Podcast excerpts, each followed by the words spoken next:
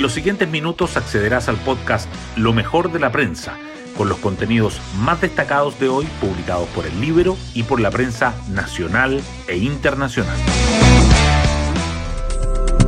Buenos días. Soy Javiera Rodríguez y este martes 29 de noviembre les cuento que no fue el presidente, ni la ministra del Interior, ni el subsecretario de la cartera quien hizo el anuncio. Minutos pasadas las 22 horas de ayer, el presidente de la Confederación de Producción y Comercio, Juan Sutil, dijo ante la prensa, hemos llegado a un acuerdo. Tras cumplir un rol clave en las negociaciones con el gobierno y los transportistas, el líder gremial dio algunos de los detalles de los compromisos que firmaron junto a los camioneros y el Ejecutivo. Con esto se pone término a ocho días de movilizaciones que ya estaban complicando a sectores productivos, el abastecimiento y la seguridad de las carreteras. Justo el mismo día en que, en la mañana, el ministro de Agricultura había calificado de imbecilidad la postura de quienes seguían en paro. Los dichos fueron calificados como de soberbia por el analista político Pepe Out en el Libero, y Patricio Navia apunta que hace 11 años su declaración hubiera sido considerada un insulto inaceptable por muchos de los líderes estudiantiles de entonces que hoy gobiernan el país. Las portadas del día. La prensa aborda diferentes temas en sus titulares principal de este martes. El Mercurio destaca que camioneros descolgados llegan a acuerdo con el gobierno en medio de complejo escenario para mineras y envíos de frutas. La tercera resalta que 54,8% de los alumnos que han desertado del sistema escolar en 2022 son de básica y 45,2% de media. El diálogo constitucional también sigue presente en las primeras páginas. El Mercurio informa que dichos de senadores del PS sobre órgano mixto tensionan al partido.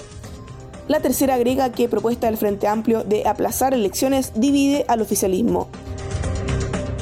Otros temas presentes en la portada del Mercurio son que parlamentarios se dividen ante presentación de Morales a dos días de votación del fiscal. Y Lautaro Carmona, PC, dice que claramente tenemos reparos a posible discurso de Zelenki ante el Congreso. En portada El Libro, Patricio Navia, la imbecilidad que afecta al país. El analista político comenta los dichos del ministro de Agricultura, Esteban Valenzuela, a propósito del paro de camioneros. Hoy destacamos de la prensa. Camioneros descolgados llegan a acuerdo con el gobierno en medio de complejo escenario para mineras y envíos de frutas. El presidente de la CPC, Juan Sutil, lideró negociaciones con autoridades y transportistas. Las partes firmaron convenio de 14 puntos que complementa el acuerdo del fin de semana con dos de los mayores gremios del rubro. Diálogo constitucional. Dichos de senadores tensionan al PS y propuesta del Frente Amplio divide al oficialismo. El secretario general del Partido Socialista, Camilo Escalona, aseguró que esa tienda sigue estando por un órgano 100% electo y no aceptará uno designado. La nueva prueba de acceso a educación superior debuta con más de 270.000 inscritos.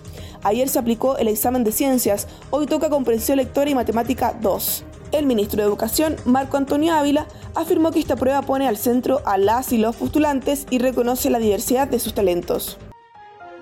Otras noticias. El perfil de los 50.000 alumnos que se fueron del sistema escolar de 2021 a 2022. Según datos del Ministerio de Educación, los 50.529 estudiantes desescolarizados durante este año, que representan el 1,7 de la matrícula, se dividen en 27.711 alumnos de básica, 54,8 del total, 14.167 de enseñanza media humanista científica y 8.651 de enseñanza media técnico-profesional. Senadores se dividen ante presentación de Morales a dos días de la votación que definirá si será el nuevo fiscal nacional. El postulante expuso ayer ante la Comisión de Constitución del Senado. En RN aún no hay definición y algunos sectores de oficialismo también tienen dudas sobre ratificación de Morales, que requiere 33 votos. Presupuesto 2023 Comisión Mixta zanja discrepancias entre senadores y diputados. Pasada la medianoche, se alcanzó el acuerdo que deberá ser visado en ambas cámaras para que la propuesta se convierta en ley. Y nos vamos con el postre del día. Brasil es el primer sudamericano que avanza a octavos. El Scratch venció por la mínima Suiza con un golazo de Casemiro a 7 minutos del final y aseguró su cupo entre los 16 mejores del Mundial. Bueno, yo me despido. Que tengan un gran martes y nos vemos mañana miércoles 30 de noviembre en un nuevo Lo mejor de la prensa.